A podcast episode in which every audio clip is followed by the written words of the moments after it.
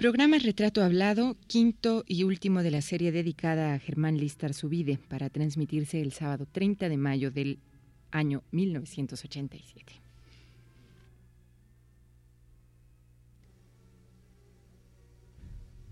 Radio UNAM presenta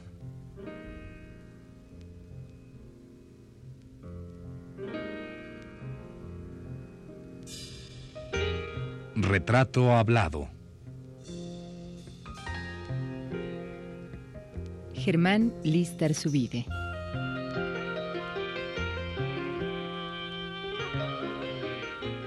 Un reportaje a cargo de Elvira García.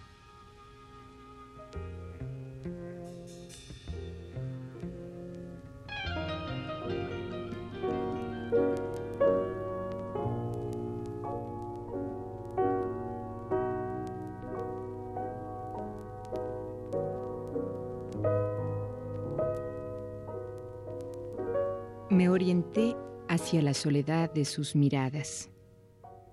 Ella venía cada vez más de los desbordes, de mis palabras sin contrata, pegada en el tablero de mi adiós. Decía los nombres rezagados en el tiempo. ¿No estaría dormida en el último cuento?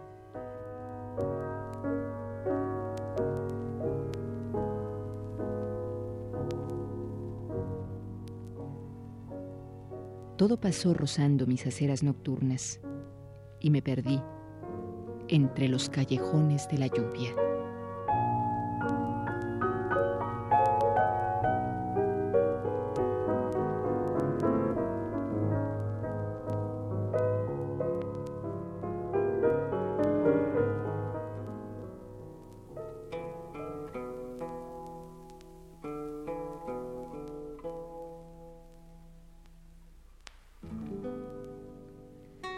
Poema con que hemos iniciado la emisión de hoy, que es la última de la serie dedicada a don Germán Listar Subide, se titula Desintegración y es representativo de la etapa inmediata posterior a la desaparición del movimiento estridentista en 1927.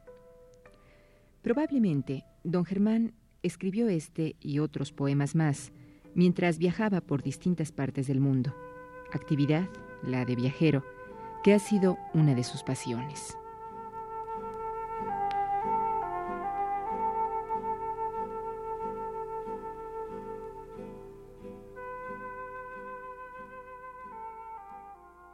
Pues de mis viajes, yo tengo un libro eh, agotado, pero bastante bien, que es, este, mi, estancia en, precisamente en esta ciudad donde se hizo, de Italia, yo quería en Venecia, se llama Recuerdos de Venecia, ¿verdad?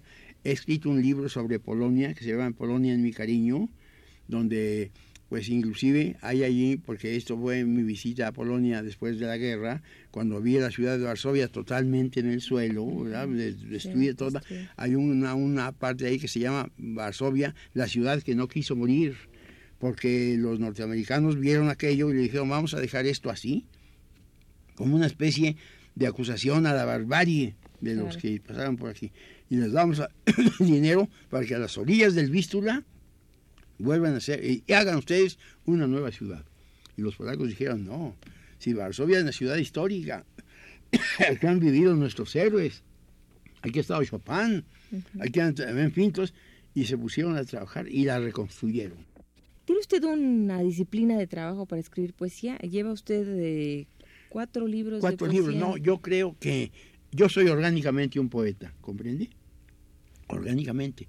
Me, voy a escribir, por ejemplo, escribo un libro de cuentos, un libro de cuentos de viaje, hago un viaje y de cada una de esas ciudades hago un cuento. Se llama el libro, el libro de este, robo, el robo de la mujer de Rubens, porque todo, hay una cosa que sucede en un lugar donde hay cuadros y aparentemente, porque es un libro imaginado todo, un niño me dice que él duerme todas las noches, se lleva a, una, a la mujer del cuadro que está ahí, la pasea por todas partes, ¿verdad? Y entonces yo hago un cuento sobre esa cuestión, ¿verdad? Entonces es un libro imaginado todo. Claro, y los otros, por ejemplo, la poesía la hace usted de eh, sin disciplina alguna, es decir, cuando surge. Cuando surge, y, no tiene un horario de trabajo. Mi espíritu comienza a sentir el ansia de elaborar. El ansia, ¿verdad? Y entonces, casi podría decir que muchas veces, después de haber escrito una cosa, me digo, bueno, pero lo escribí yo, que me gusta pensar que yo haya escrito eso. Le voy a decir así. Hay un poema aquí, aquí, se llama Novilunio se llama novilunio porque novilunio es cuando la luna está encima de nosotros, pero no la vemos porque no, la, no le da la luz del sol, pero sabemos que está ahí la luna. Entonces dice, no sé si es la tierra la que pregunta por ti, o es la ardiente llamada del verano. La soledad hincha sus venas y un pulso de relojes hace vibrar el tiempo entumecido. Hace ya tantas lunas que están tus manos perdidas en el alba que es inútil viajar por los espejos oyendo deletrear los pasos de la sombra. En qué lejano laberinto se disgrega tu imagen cada vez más llena de silencio. Pianos de ignoto desconsuelo suben hacia la noche que agoniza el rodar de las estrellas. Canciones, ecos y remotos oleajes. Y tú intacta, malabarista de espejismos, retrasas cada vez la distancia en la hondísona y persistente llovizna del recuerdo. ¿De qué lado del sueño caminarás recóndita y dispersa? ¿O oh, heridas palabras, lámparas sin piedad del imposible?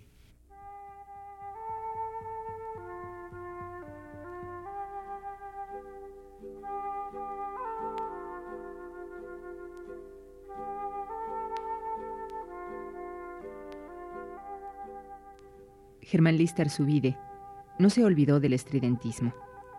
De hecho, lo lleva muy dentro en su formación literaria y humanista. Pero la vida, como siempre, le deparaba otras historias en las que él sería el protagonista. Como el periodismo, por ejemplo, oficio que ejerció durante 40 años en la revista Tiempo, además de haber ocupado diversos cargos públicos.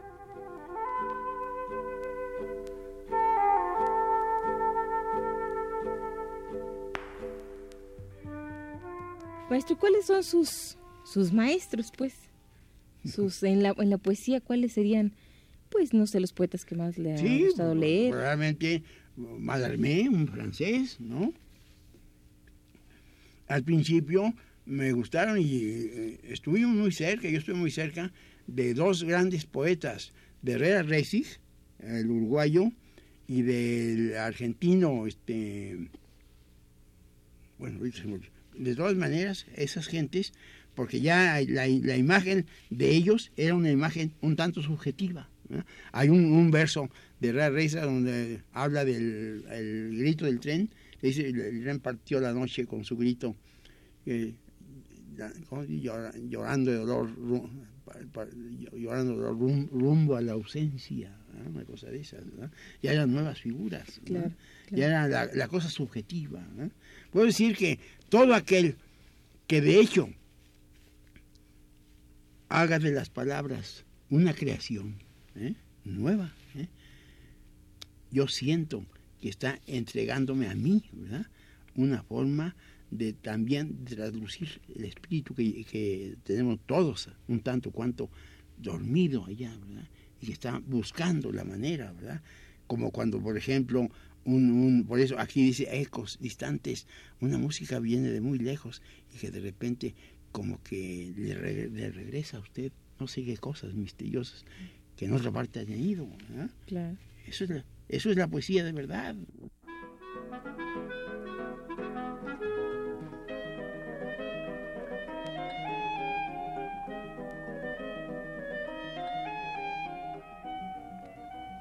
Los protagonistas del estridentismo se dispersaron y se fueron a realizar actividades muy diversas, desde cargos públicos, diplomáticos, periodísticos y de promoción cultural, hasta como maestros de literatura en escuelas secundarias y preparatorias oficiales.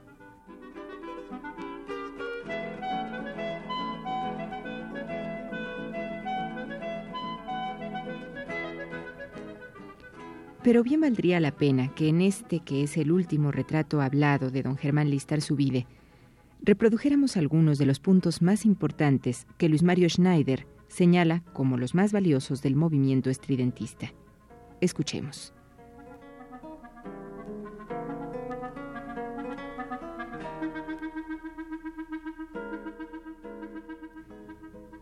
El estridentismo está inscrito dentro de un auténtico sistema lingüístico de vanguardia.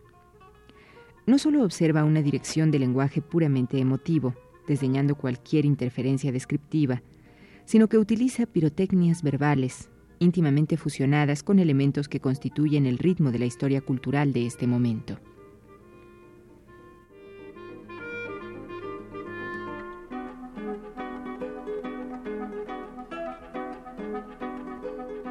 Y Luis Mario Schneider, el único investigador que ha escrito a fondo y con seriedad sobre el estridentismo, sigue diciendo.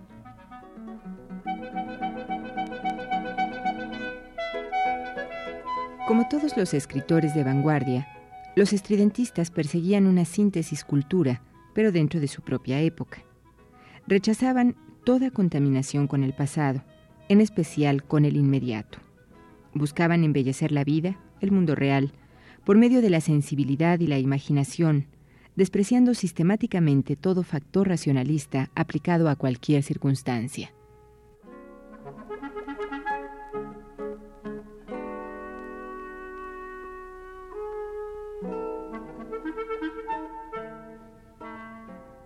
Pretendían ser hombres universales, cosmopolitas, comprender sentimentalmente los dispares y contradictorios sucesos mundiales, pero por la vía de la abstracción sentimental.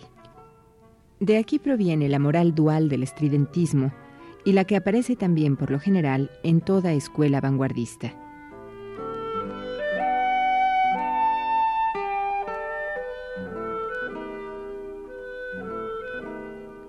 Interrumpamos el texto de Luis Mario Schneider para continuar la charla con don Germán Listar Subide.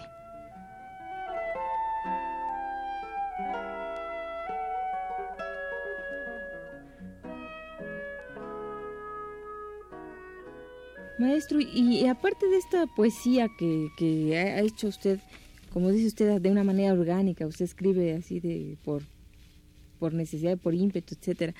Usted, después de todo el movimiento estudiantista, de los cargos que tuvo oficiales en esta época, en Jalapa, etcétera, de escribir poesía, usted ha tenido otros cargos, usted se ha dedicado, ha sido periodista después de todo este movimiento, etcétera. Yo tuve 14 años o más, 16 años trabajé en la revista Tiempo tuve allí un cargo con, eh, con, el que a mi juicio ha sido eh, uno de los grandes periodistas, don, este, se llama, ¿cómo se llama? El, este, el, ¿qué cosa? Con esas cosas se me van, que fue el director y el creador de Tiempo, de la revista Tiempo. Entonces la revista eh, fue una gran revista, salía cada semana y resumía todo lo que pasaba en el mundo. A mí me tocaba trabajar en esa cuestión. Pero además se ha dedicado a pues, viajar mucho, ¿verdad? Además. Andar. yo tengo un libro que se llama Cantos del Hombre Errante. Precisamente, uno de mis hijos, que es también poeta, decía, cuando salimos de Nueva York los dos, dice que al pasar, ya así alejándonos del, de la vista de Nueva York, así al pasar por donde está la estatua de, la libertad, así, yéndonos, yo me volví así a ver la ciudad que se perdía y que entonces se dio cuenta de que yo estaba elaborando ya un poema. Un poema que se llama Cantos del, hombre errante. ¿ah? Él comienza diciendo, vuelvo a ojear tus rutas, canto hundido en el alba, el corazón enfermo de momentos y las ciudades muertas a mis plantas. ¿ah? Las ciudades que se, van muriendo, ¿verdad? ¿Comprende? Entonces, hay una recomendación de este Huidobro que dice, no describáis la rosa, oh poetas, hacedla florecer en el poema. ¿eh? Yo podría decir, no describáis el viaje, ¿eh? hacedlo sentir, ¿eh?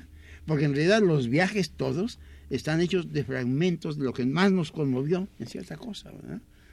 Así, por ejemplo, a mí la, la sirena de los barcos me regresa, porque usted sabe particularmente que cuando viene la niebla muy espesa, los barcos tienen miedo de chocar contra otro barco y entonces van haciendo sonar las sirenas para que si hay otro barco que venga, sepa que hay un peligro ahí, ¿verdad? Entonces, esa cosa, cuando suenan las sirenas, yo vuelvo a la cosa aquella de aquellos viajes en que uno vi. Entonces mi hijo, que le gusta mucho pasarse la última noche del año en Veracruz, en el puerto, para que a las 12 de la noche comiencen a sonar las sirenas de los barcos. Ah, ¿eh? Y a mí como que me regresa eso, ¿verdad? los viajes, la cosa, ¿eh? ¿eh? ¿En qué lugar del mundo? Por eso hablo mucho de la cosa de, las despedidas, ¿verdad? Porque los viajes muchas veces están hechos de esta aventura galante de, de cinco minutos, ¿verdad? Una, una cosa así, eh, no puedo olvidarme de cómo en París, tomando café en algún lugar, llegó una hermosa mujer a tomar ahí también su café y se volvió. Yo tenía entonces 30 años y volvía de mi primer viaje a la Unión Soviética. Iba yo, por cierto, con un, abrigo bonito y me había puesto una mascada que había que Lola Cueto había hecho al batik. Después de que estaba yo muy presentable. Entonces la muchacha esa, ya al salida, se sonrió y se fue. De repente iba yo con Cueto, la mujer esta nos venía siguiendo. Y entonces, al volverme yo, me, yo le dije, ¿se, ríe usted conmigo? ella, en castellano, ella entonces en francés le preguntó qué quería decir. Me tomó del brazo y fue conmigo, ¿verdad? Y anduvo, y en fin, tuvimos un... Yo a los tres días me marché de allí, me vine a México, pero fue una aventura pasajera imposible de olvidar. Pero esas cosas, esos, esos momentos son los que hacen la vida del viaje. ¿verdad? Qué sonrisa, en qué momento. Haber estado en algún lugar donde una fue mi guía, una hermosísima mujer. Y uno comienza a sentir uno comienza a sentir que algo hay entre, entre nosotros dos, pero que tiene que decirle adiós, y que salió a agitar su pañuelo allá arriba, ¿verdad? Todas cuestiones, eso, eso, todas esas cuestiones si las pongo a, escribirles así, diciendo la hora, el momento y todo, pierde, pierde verdaderamente el valor mágico que tiene, el encanto, ¿verdad? Las cuestiones. Eso es lo que hace la poesía.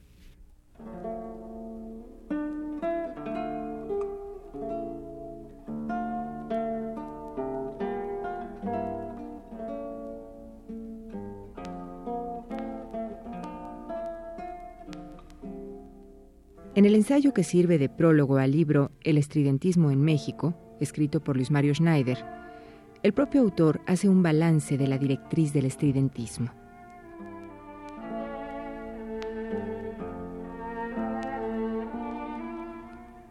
El estridentismo fue esencialmente un movimiento poético. Los escritores estridentistas utilizaron solo esporádicamente la prosa artística, y Arqueles Vela fue casi el único que la frecuentó con asiduidad.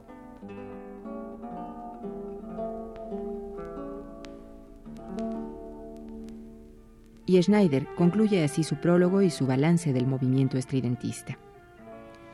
Es necesario dejar sentado que este fue también un movimiento unido estrechamente al despertar de las corrientes renovadoras de las artes de los años 20, pintura, escultura, grabado y fotografía.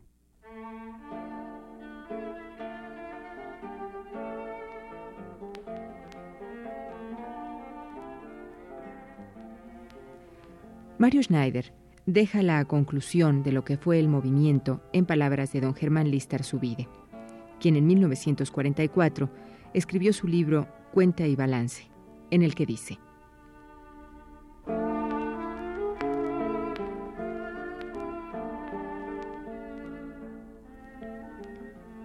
Y ahora que todo está liquidado, entregamos nuestro grito de guerra a la miopía de los historiadores señalando antes lo que queremos que digan de nosotros, de nuestras vidas literarias, porque queremos intentar desde hoy las discusiones de los académicos del año 2945, que vendrán a medir, a pesar, a limpiar y dar esplendor a lo que nació exacto, vivió completo y terminó sin eco, porque estaba más arriba que todas las montañas.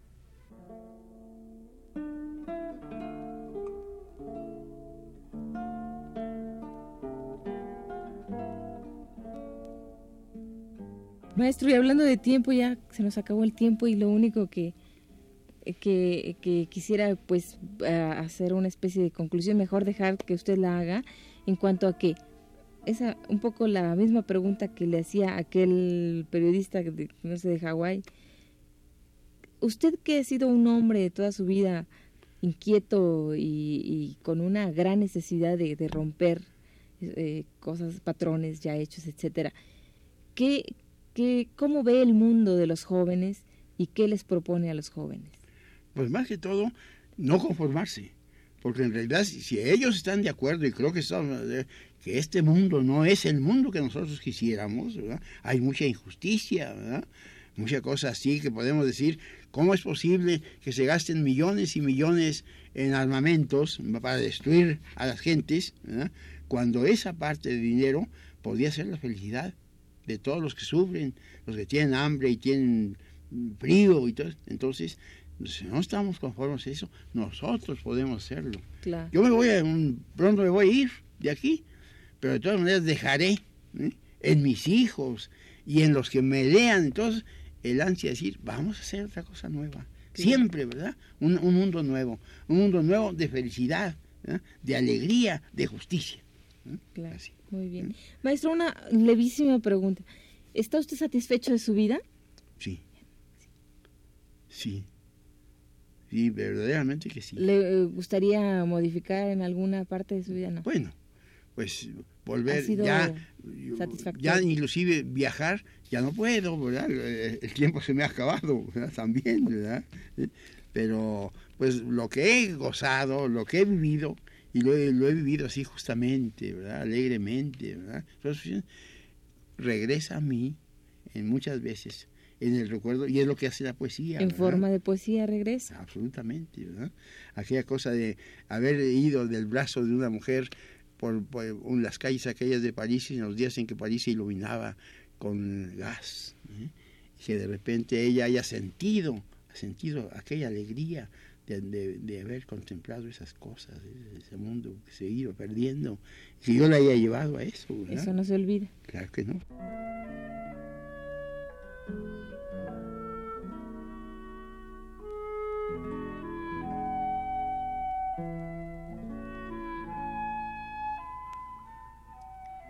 Concluyamos este retrato hablado de Germán Listar Subide con uno de sus poemas más recientes, porque hay que señalar que don Germán nunca ha dejado de escribir poesía, cuento y periodismo. Las palabras fueron, son y seguirán siendo su gran pasión. Finalicemos pues con el poema sobre la angustia de los rosales muertos. Escuchemos.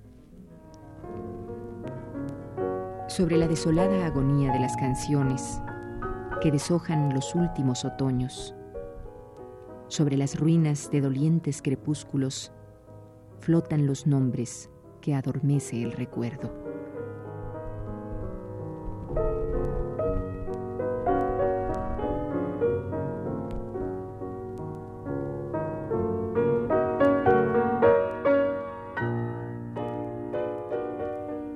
Marchamos a morir alcanzando las murallas que los hombres erigieron y luego destrozaron. Lo mismo hicieron aquellos que hoy tienen estatuas de acerrín y humo.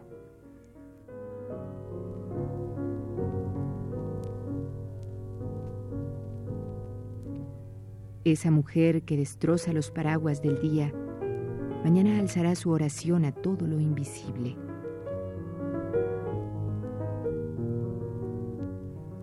¿Qué importa lo que grite aquel que ha despertado los huracanes de las horas muertas? Todos marchamos al olvido.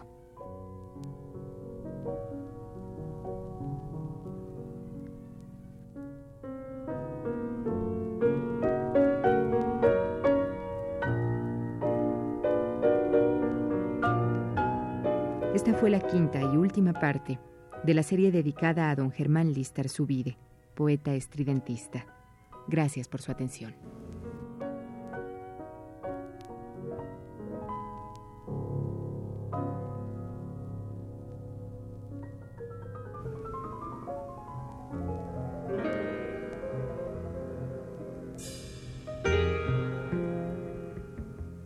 Radio UNAM presentó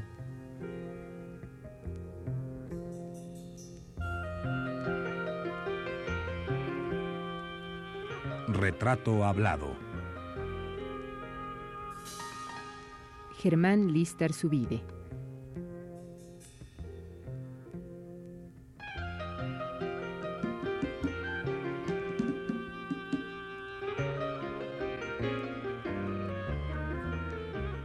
Reportaje a cargo de Elvira García.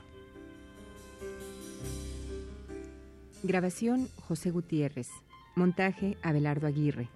En la voz de Yuridia Contreras. Fue una producción de Radio UNAM.